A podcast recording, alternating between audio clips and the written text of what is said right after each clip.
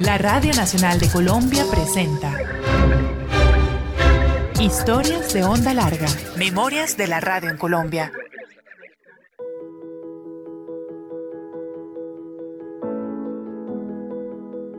Mi nombre es Elisa Chaustre de Páez. Siempre me gustaron las estampillas y como mi papá le llegaba bastante correspondencia y todos nosotras nos gustaba mirar y no, y como que entendía uno el valor de la estampilla desde niño, ¿no? Porque venía de otra parte, quién era el que figuraba ahí, a veces como monedas, a veces como personajes, a veces hasta flores que uno no sabía realmente el por qué las editaban, qué era lo que significaba, ¿no?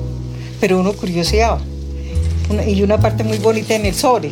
Fuera de eso, mira cómo resalta el sobre esta es la voz de Elisa Shostre, una mujer que tuvo la grata experiencia, como muchas personas de su generación, de recibir y enviar cartas, de abrirlas, de leerlas y también de escribirlas. Este sobre es con una tarjetita. Como Elisa, aún hay quienes a pesar de la marea de las nuevas tecnologías, conservan intacto el recuerdo de eso que fue enviar y recibir correspondencia a mano. Eran tiempos en que las cartas llevaban estampillas. Estaba uno pendiente del correo y de repente, ¿qué? Qué delicia, llegó la carta, qué felicidad. Se sentaba uno tranquilito, abrirla con cuidado, empezarla a leer y volverla a leer muchas veces. Este es un nuevo capítulo de Historias de Onda Larga. Soy Ana María Lara y vamos a hacer un recorrido por el mundo de las estampillas de correo Ahora cuando la Radio Nacional acaba de cumplir 80 años y para celebrarlos se emitió un sello postal que da cuenta de la labor que la radio pública adelanta desde el primero de febrero de 1940. Esta radiodifusora pertenece a la nación colombiana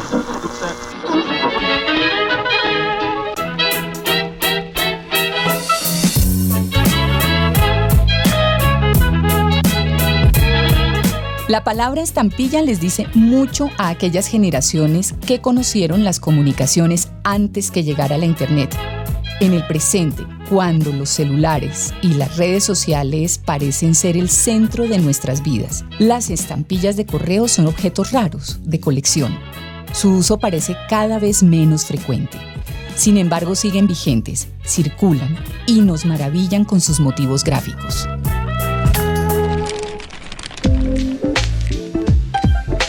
Para la Real Academia Española, la palabra estampilla tiene significado de sello de papel y viene del sufijo diminutivo illa sobre el verbo estampar, imprimir, poner un sello.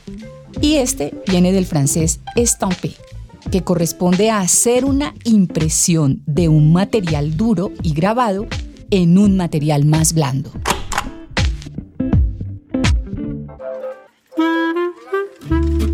No es difícil encontrar quienes recuerden cómo era eso de usar estampillas, la importancia que tenían y el lugar que ocupaban en la vida cotidiana. Asocio las estampillas a mi temprana juventud. Así lo recuerda Fernando de Llanón, barranquillero, rector de la Universidad Libre. Me parecían pequeñas y coloridas acuarelas que representaban hermosos lugares de Colombia o personajes icónicos de nuestra historia que tenían un valor de intercambio de conocimiento entre un grupo de amigos.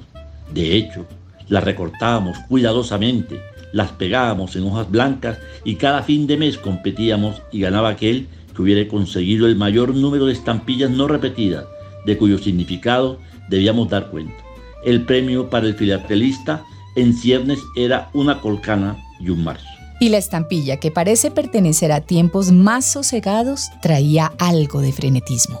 En una buena parte del siglo XX, se usaron las estampillas como sello postal.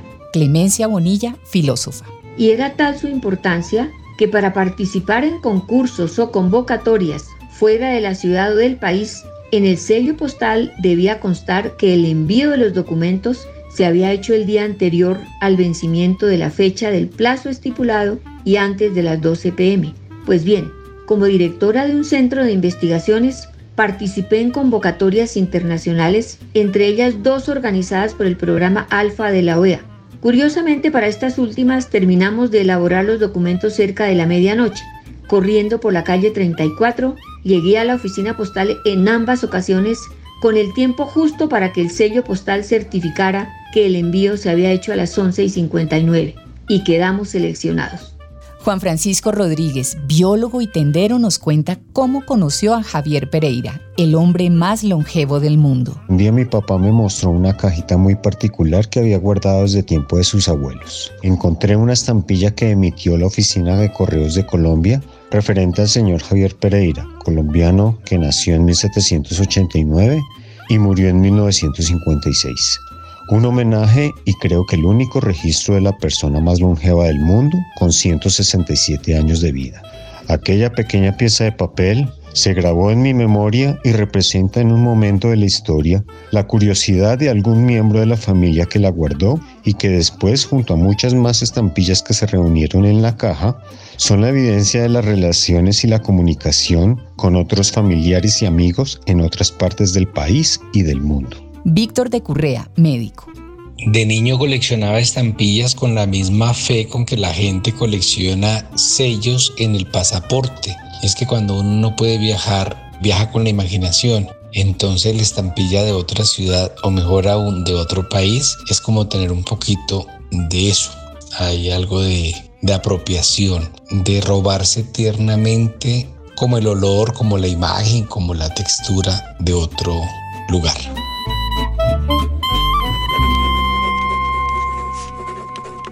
Lejano parece el tiempo de las cartas, de los sobres y de los sellos postales o estampillas de correo escogidas con cuidado y sentido estético. Ojalá con diseños alusivos a los sentimientos, a flores y pájaros, o a hechos y personajes históricos, a cuadros de artistas.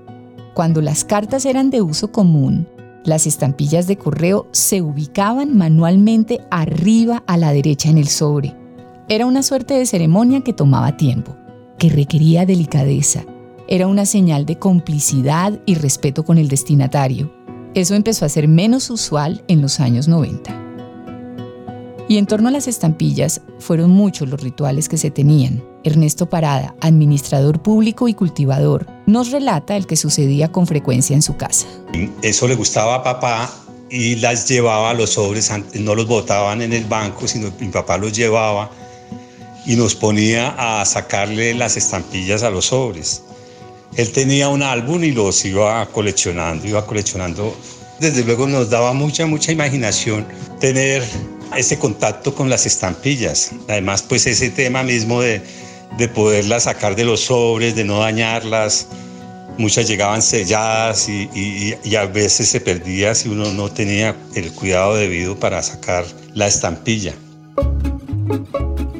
La estampilla, también llamada sello o timbre, aún está presente en la memoria de las generaciones anteriores y en los numerosos filatelistas del mundo que hoy en día pujan por adquirir las más escasas o más raras de la historia universal, formando incluso redes de intercambio y clubes como los hay en las principales ciudades de Colombia y del mundo, para un total de 170 millones de coleccionistas.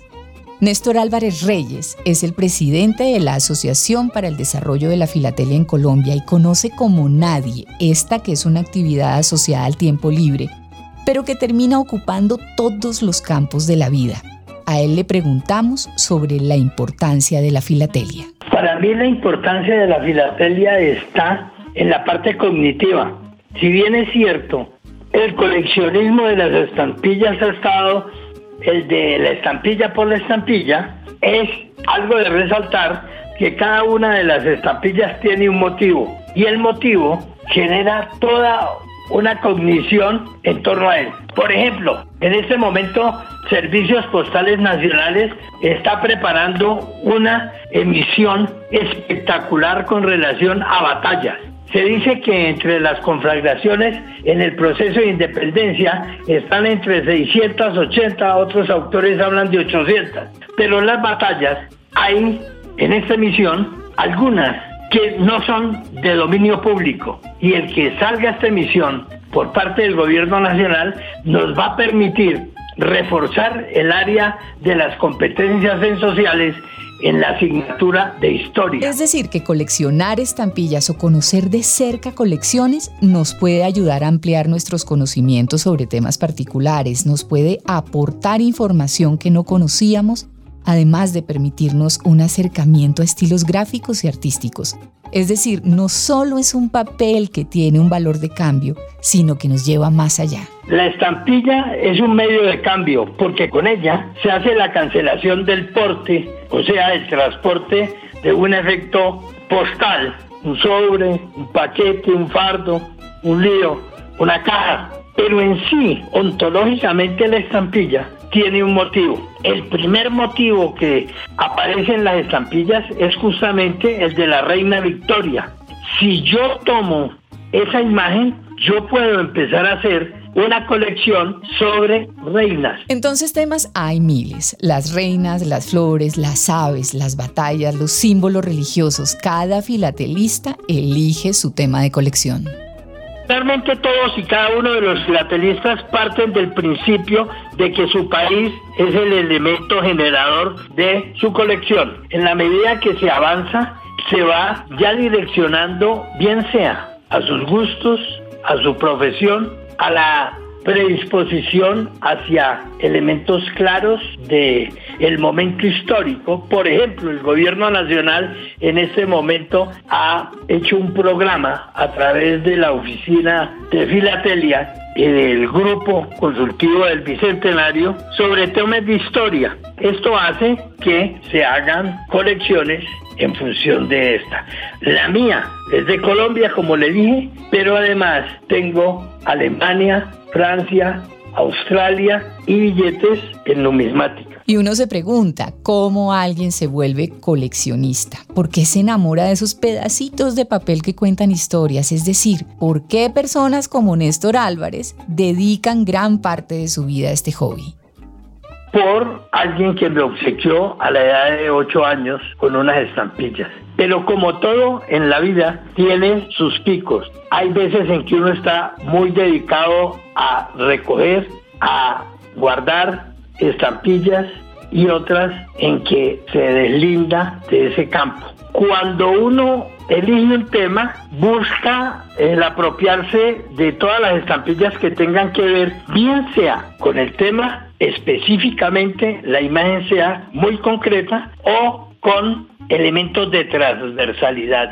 porque la filatelia es transversal a todos los temas que sean susceptibles de coleccionar. Coleccionar es habitualmente una labor individual e incluso solitaria pero la importancia cultural de las estampillas o sellos de correo ha llevado a que algunos coleccionistas, como Néstor Álvarez, le den un giro a la filatelia para ponerla a favor del conocimiento colectivo.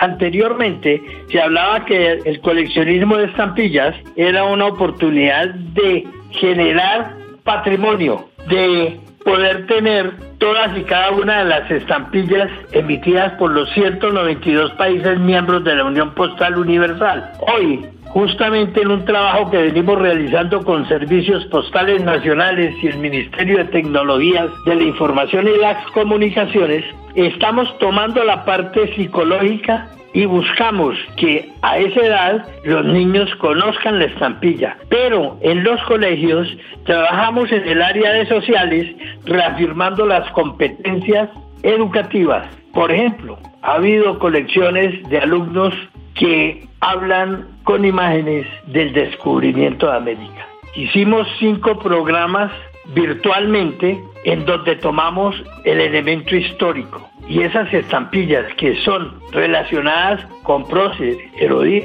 procesos, fueron llevadas a el conocimiento de quienes asistieron a nuestras conferencias. Los coleccionistas son eternos buscadores. La estampilla más bella, la más cara, la de mejor factura, la única, la rara, la de seda, la de edición limitada. Es una competencia a veces apasionada y muchas veces desesperada. Oigamos a Néstor Álvarez Reyes.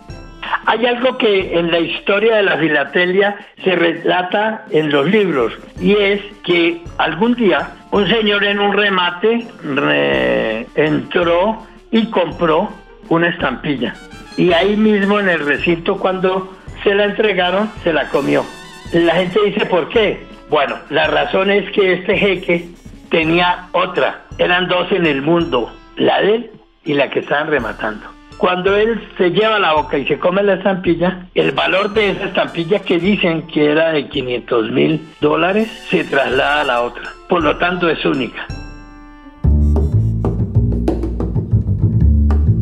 Este pequeño objeto de papel de colores, cuadrado o rectangular y raras veces triangular, en general dentado, con pegante al reverso, de un centímetro cuadrado, que se vendía solo o en docenas, es testigo de los momentos históricos de un país, de su desarrollo cultural, científico y político, deportivo, de sus guerras, su geografía, su fauna, su flora. Nació a mediados del siglo XIX en Inglaterra, a raíz de un hecho concreto en aquel entonces, quien pagaba el importe de una carta o encomienda era el destinatario. Algunos no tenían el dinero suficiente para cancelar el valor como le ocurrió a una joven en 1837. Ella estaba en una posada en donde también se hallaba un profesor llamado Rowland Hill, que conmovido escribió una propuesta para que el Parlamento británico aprobara que el pagador fuera el remitente y se inventó así el sello postal o estampilla de correo. La primera fue el Penny Black, que llevaba en su diseño el perfil de la reina Victoria. Fue emitida el primero de mayo de 1840. Desde entonces y progresivamente todos los países fueron adoptando la estampilla, creándose en 1874 la Unión Postal Universal, adscrita a las Naciones Unidas y rectora de los servicios postales que son monopolio estatal. En Colombia, las primeras estampillas de correo fueron obra de Celestino y Jerónimo Martínez en 1859 a raíz de la promulgación de la Ley de Correos por el presidente de la Confederación Granadina. A lo largo de la historia de la República aparecieron diversas clases de estampillas, nacionales y locales, con diseño especial, según si era correo marítimo o terrestre, si era recomendado, entrega a domicilio, urgente para las fechas de conmemoración del centenario de la independencia salieron estampillas representando las batallas, los héroes y las ciudades ejemplares de aquella epopeya. Así, a través de la filatelia colombiana se pueden recorrer los hitos de nuestra historia, la impresionante biodiversidad del país, sus costumbres, fiestas y su desarrollo artístico. Ligeramente los países del mundo fueron adoptando eh, las estampillas para el mismo fin. En 1859, o sea, 19 años más tarde, se hace la primera estampilla en Colombia, cuando nosotros éramos eh, la Confederación Granadina. Marta Giraldo Duque, jefe nacional de Filatelia de 472, nos explica cómo se dio en Colombia el surgimiento de la estampilla pocos años después de lo ocurrido en Inglaterra con el Penny Black de 1840 salieron cinco sellos con diferentes colores y diferentes valores. Y desde ahí esas imágenes que estaban en las estampillas comenzaron a ser parte de los gustos por coleccionar y nace lo que es la filatelia en Colombia. Empiezan a surgir nuevas estampillas con nuevos diseños porque ya se vio que no solamente la estampilla era para aportar la correspondencia, sino que aparte de ser un título valor era un elemento de colección y que empezaba a enriquecer cada papelito de esos la colección de muchos colombianos y hoy en día de muchos filatelistas, no solamente en Colombia, sino en el mundo entero. Hoy las estampillas no tienen las mismas temáticas que hace 162 años. En el presente nuestra idea de Estado, nación y patrimonio es más amplia que la que había en el siglo XIX. Eso se refleja en los motivos de diseño e ilustración de las estampillas. Veamos qué nos dice Marta Giraldo de 472 a propósito de la variación de las temáticas. Las primeras fueron los escudos, como que se pensó en ese momento, bueno, esto es una estampilla oficial que autoriza el gobierno nacional en ese momento, entonces se sacó el escudo en diferentes colores, o sea, en diferentes tonalidades, cinco tonalidades y con diferentes valores faciales como esto se fue evolucionando, como se fue agrandando, ya se empezaron a, surgir los primeros coleccionistas en el mundo, entonces se vio la necesidad de poner diferentes temáticas en los sellos de correo para que cada emisión que sale enriquezca la colección de alguien en el mundo. Entonces tenemos diversos temas, tenemos autos, fútbol, flora, fauna, arte, historia, personajes. Esto hace que la filatelia sea tan diversa y que sea considerada como el rey de los hobbies y el hobby de los reyes. Entonces una persona puede coleccionar diversos temas, por ejemplo, deportes, pero los deportes hay que ir filtrando. ¿Qué, ¿Qué, clase de deportes? Fútbol, baloncesto, en fin. Y también hay que ir filtrando de fútbol qué, juegos nacionales, en fin, hay cantidad de cosas, pero como son tan infinitos los temas y tan diversas las estampillas en todo el mundo, entonces los coleccionistas, ellos tienen alguna forma de coleccionar un tema específico, pero tienen que irlo filtrando para que no sea muy amplio y de esta manera enriquezcan la colección, porque un coleccionista puede ser cualquiera que colecciona, pero un filatelista es el que colecciona un tema específico, lo estudia para luego ponerlo a prueba en algún evento de exposición y empiezan a ganar sus diferentes medallas. Esto es como un concurso, digámoslo así. Y el que más puntos tiene, obviamente, es el que tiene las estampillas más raras, más costosas de pronto, más escasas, pero también el que le haya hecho un estudio juicioso a esa colección que tienen. Hay una cantidad de criterios para seleccionar su colección y para empezar a estudiar esa colección que es infinita. Todo lo que se nos ocurra en la mente puede salir en estampillas, todo. Y así como han ido ampliándose las temáticas y nutriéndose cada vez más colecciones, las técnicas de diseño e impresión han evolucionado. Hoy incluso se hacen estampillas en tres dimensiones o con olores. Por ejemplo, aroma a café. Las primeras emisiones de Colombia tienen mucho valor en términos gráficos porque obviamente la dificultad que era había que dibujar a mano había que hacer ese dibujo que tiene que caber en un espacio de 3 por 4 centímetros o de 3 centímetros de diámetro, tenía que caber toda la información hecha a mano. Hoy en día, pues obviamente tenemos muchos programas de edición en los que podemos movernos y podemos agrandar, achicar, quitar, poner. Anteriormente se usaban mucho las planchas originales, que era donde el, que dibujaba, el, artista, hacía el dibujo y ese dibujo era el que quedaba. Eh, la forma de impresión también ha evolucionado muchísimo porque primero se imprimían esas mismas planchas que eran con unos rodillos especiales. Hoy en día todo es digital, las máquinas imprimen a, a no sé cuántas por hora, eh, o sea, ha sido una, evolución muy grande. Antes obviamente eran tintas a blanco y negro, hoy en día tenemos tintas a color, tintas con olores, tintas en oro, en plata, en bronce, todo que nos ocurra, repujados, seda, diferentes técnicas para modernizar nuestras estampillas, pero tal vez era más meritorio porque los artistas tenían que tener una visión muy clara de qué plasmaban en ese papelito. Tienen mucha importancia esas estampillas que se imprimieron hace 162 años, que es eh, lo que estamos cumpliendo de haber hecho la primera estampilla en Colombia, por eso mismo, por la dificultad que existía para la perforación, las primeras estampillas no fueron perforadas porque no había cómo. Eh, después fueron evolucionando y resultaron las máquinas perforadoras. Hoy en día las máquinas perforadoras siguen siendo manuales porque mm, se hacen plantillas para la perforación porque el láser las quema. Entonces todavía hay algunas cositas que se conservan de hace muchísimos años, pero evidentemente la evolución ha sido pues muy importante y muy grande. Pero, ¿cómo se creaba una estampilla en los primeros años? Se hacía por solicitud de un ciudadano o de una organización civil que proponía un tema relevante.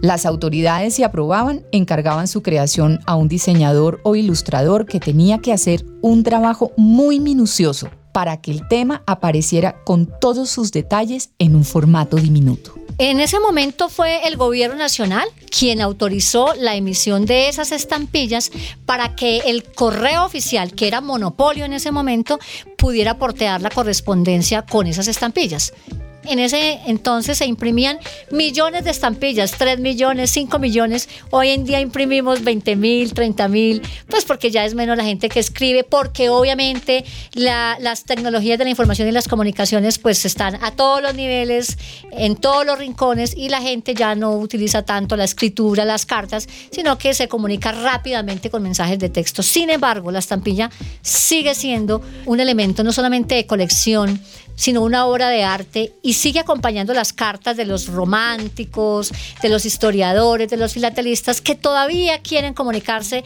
y nada más hermoso que recibir una carta de la mamá, del novio, del hijo, escrito a mano. Eso es emocionante. Como es en este momento tan escaso, para mí se ha vuelto como uno de los temas más como más emotivos. Recibir una carta, una tarjeta de Navidad que ya no se mandan o que se mandan poco, una postal y con un mensaje escrito que diga, mire, me acordé de usted, aquí estoy. Eso es muy emocionante. Hoy es un día especial porque nos reunimos para celebrar 80 años de esa compañía leal, confiable y divertida para nuestro país, la Radio Nacional de Colombia. El 22 de enero de 2021 se lanzó la estampilla Radio Nacional 80 años. Escuchemos a Luis Humberto Jiménez, presidente de Servicios Postales Nacionales 472, quien en el marco de ese lanzamiento nos explicó cómo se hacen los sellos postales o estampillas de correo en el presente. Eh, lo hace el Estado a través del operador postal de correo, que es Servicios Postales Nacionales 472, porque finalmente es parte de nuestro objeto, es parte de nuestra función. Digamos que lo importante al entender que estas estampillas representan algo que queremos dejar para la posteridad, eh, normalmente eh, buscamos, ya sea a nivel de, entidades del gobierno o a nivel de, pronto también otro tipo de, de fuentes, eh, este tipo de personajes, de acontecimientos, de hechos históricos que vale la pena recordar. Entonces se hace una solicitud formal ante el Ministerio de las Tecnologías de Información y las Comunicaciones con el fin de eh, validar a través de, eh, digamos, un, consejo de expertos que es pertinente generarle una estampilla a, eso que se está solicitando. ya ahí empieza 472 a intervenir eh, a trabajar, digamos, con este promotor de la estampilla, en este caso, por ejemplo, RTBC, eh, con el fin de poder eh, entender qué es lo que queremos transmitir en la estampilla, que, porque, repito, el diseño es, de los temas importantes en la estampilla, el poder representar en este pedacito de, papel algo que queremos guardar en, nuestros recuerdos y en nuestra memoria en el futuro. Entonces empieza todo este trabajo colectivo entre el generador de la de ley de la estampilla, entre 472 a través de la Jefatura Nacional de Filatelia, a hacer este diseño, a construirlo. Ya finalmente cuando se tiene el diseño, pues arranca ya, digamos, o se completa mejor el resto del trámite, se genera una resolución por parte del ministerio, donde se aprueba la estampilla y finalmente, digamos que viene lo de las partes bonitas de la emisión y es poder hacer un lanzamiento como el que vimos ahora, en donde nos reunimos gobierno, promotor, en este caso RTBC, se hace el lanzamiento para que todos los colombianos la puedan ya recibir. Las estampillas son documentos de mucho valor y como las monedas, los billetes o las obras de arte pueden ser falsificadas. Su impresión requiere por ello de ciertos cuidados que Marta Luz y Giraldo Duque, jefe nacional de Filatelia de 472, conocen en detalle. No es fácil que en Colombia falsifiquen las estampillas y menos ahora. Nosotros imprimimos las estampillas en una casa impresora de valores que está autorizada por la Unión Postal Universal, que además está certificada por la Intergraph. Además, todas nuestras estampillas cuentan con una tinta invisible de seguridad que se puede leer con luz ultravioleta y así se hace muy mucho más difícil de falsificar. Entonces, además son impresas en un papel de seguridad que solo lo pueden adquirir las casas impresores de valores que están certificadas. Esto para evitar obviamente falsificaciones. Y así como se lanzó una estampilla para celebrar los 80 años de Radio Nacional de Colombia, en 2010 se lanzó una primera estampilla por sus 70 años. Ambas representan a un medio de comunicación pública, pero también un esfuerzo por comprender y dar a conocer a la nación en su diversidad sonora y cultural.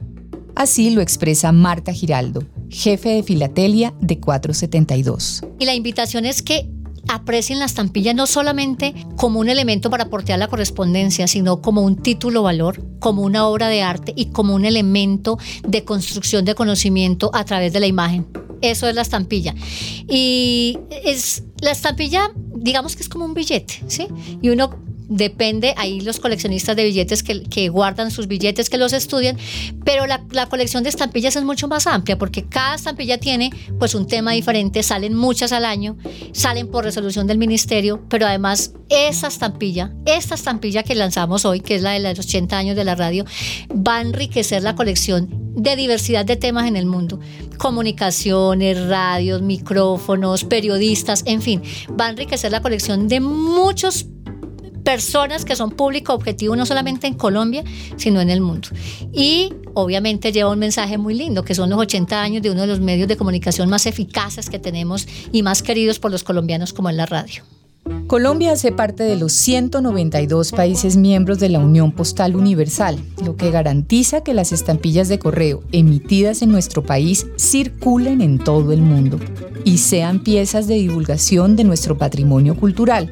Tanto más porque esta membresía garantiza la posibilidad de que las estampillas se expongan en los 192 museos que integran esa organización. Le preguntamos a Luis Humberto Jiménez, presidente de 472, sobre los beneficios que trae esta membresía. Entonces, no es una estampilla que solamente un colombiano pueda ver acá, no la puede ver cualquier ciudadano a nivel mundial que pueda ir a uno de estos museos en cualquiera de estos 192 países y poderla ver. Entonces, digamos, traspasa fronteras y eso es un mensaje muy bonito. Siempre queda la pregunta por la vigencia de la estampilla en un mundo en el que las redes y las relaciones en línea definen gran parte de nuestra cotidianidad.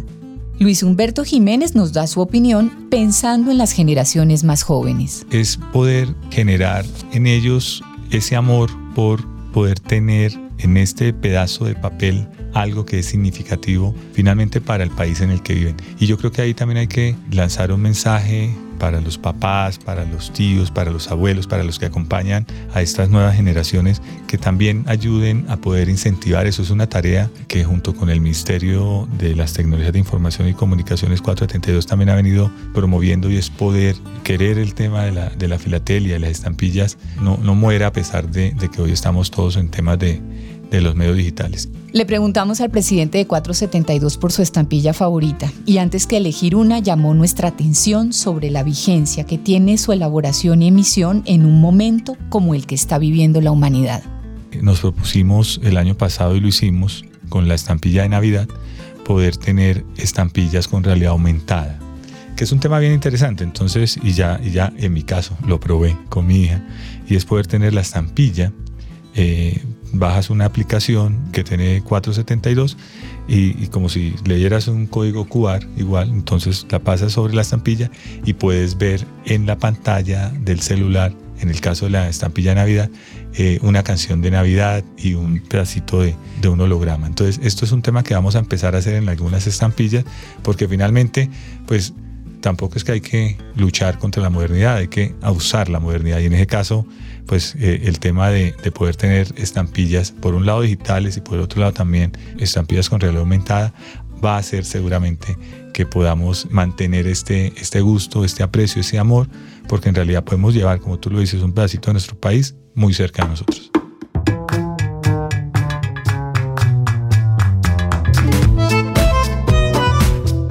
Es así como las estampillas no son un asunto del pasado, aunque actualmente enviemos menos correspondencia. Las estampillas evolucionan, tienen un gran valor pedagógico. No volverán los tiempos en que se enviaban cartas de manera habitual, cotidiana y luego de una delicada elección de estampillas. Sin embargo, este pedacito de papel que cuenta historias y presenta aspectos maravillosos de nuestra riqueza cultural sigue teniendo un lugar en las comunicaciones, propicia intercambios y despierta nuestra curiosidad. Soy Ana María Lara y estas son las historias de Onda Larga, Memorias de la Radio en Colombia. En la producción sonora, Andrés Santiago Lozano. Nuestro agradecimiento a los que con su voz y recuerdos hicieron parte de este episodio. Encuentra esta y otras historias de la radio en Colombia en nuestras plataformas digitales.